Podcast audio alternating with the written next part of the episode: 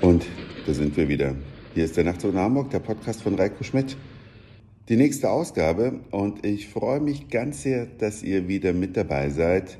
Es gab jetzt länger nichts zu hören, obwohl ich so viel erlebt habe, aber abends hat man dann häufig dann doch nicht mehr so die Lust, sich noch vor das Mikrofon zu setzen. Und seit es den Nachtzug nach Hamburg gibt, bin ich ja nun auch schon 15 Jahre älter geworden. Darf man auch nicht vergessen. Und jetzt bin ich allerdings schon wieder auf Reisen beruflicher Natur und halte mich im schönen Wiesbaden auf. Schön ist natürlich immer ein sehr relativer Begriff. Ich war bisher in meinem Leben, glaube ich, erst einmal kurz in Wiesbaden. Da gab es auch den Nachtzug nach Hamburg schon. Ich kann es euch nicht sagen, ob ich darüber eine Folge produziert habe. Möglicherweise schon, denn das war zu einem Zeitpunkt, wo es noch täglich eine Ausgabe vom Nachtzug nach Hamburg gab. Aber ich habe heute hier beruflich zu tun, bin deswegen gestern schon angereist, denn 9.30 Uhr geht's schon los. Und als Dienstreisender in diesem Fall muss man sich ja immer überlegen, wo übernachte ich eigentlich? Und in meiner Eigenschaft als ja, Dienstreisender habe ich schon in so vielen Hotels übernachtet, das gibt's überhaupt gar nicht. Da waren alle möglichen dabei, von, ich sag mal, minus ein bis fünf Sterne, alles vertreten. Und ja, was waren denn so die besten Hotels, wo ich übernachtet habe? Möchte ich jetzt gar nicht so eine Reihenfolge rausstellen. Vielleicht das Taschenberg-Palais in Dresden fand ich ganz besonders großartig und ganz besonders unterirdisch habe ich mal in Baden-Württemberg übernachtet. Da hat mir allerdings eine Kollegin das Hotel gebucht und die hat es auch noch gut gemeint und hat eine nette Gegend ausgesucht und hat dann trotzdem aufgepasst, dass es nicht so teuer ist und dann war das wirklich oh la la la la eine Absteige. Aber es kommt dennoch vor, dass es etwas zum ersten Mal gibt und das ist letzte Nacht gewesen.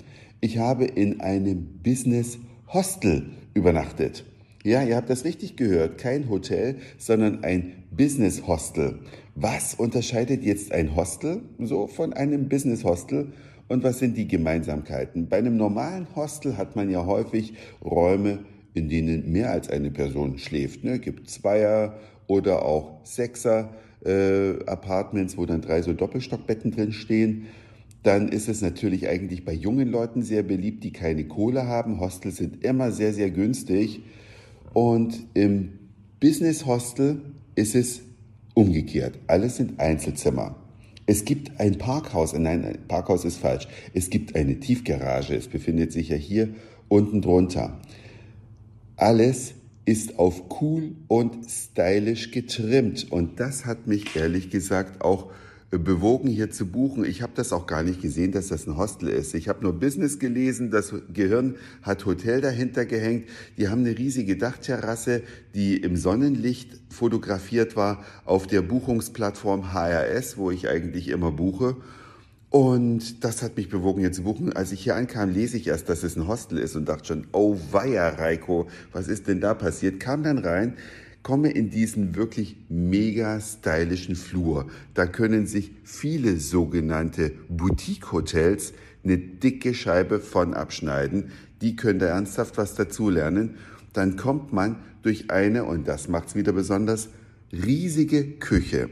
Sieht super nett aus mit ganz vielen Sitzplätzen, mit Fensterplätzen, mit Plätzen an dem langen Tresen, in dem zwei Kochfelder A4 Platten integriert sind.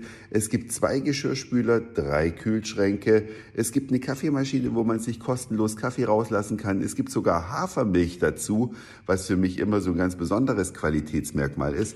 Es gibt zwei Warenautomaten, wo man sich äh, vom Bier über Cola bis Wasser alles rauslassen kann. Aus dem anderen Automat, da gibt's Knabbereien, Süßigkeiten und Instant-Nudeln, witzige Sache.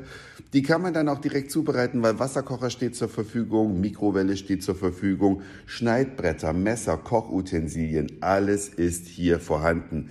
Olivenöl in mehrfacher Ausfertigung und ich bin gerade in dieser Küche, wo ich den Podcast produziere, weil ich nach dem Aufstehen gleich erstmal mir ein Käffchen zubereitet habe. Hier ist jodiertes Speisesalz, Gewürze aller Art und jetzt kommen auch noch andere Gäste.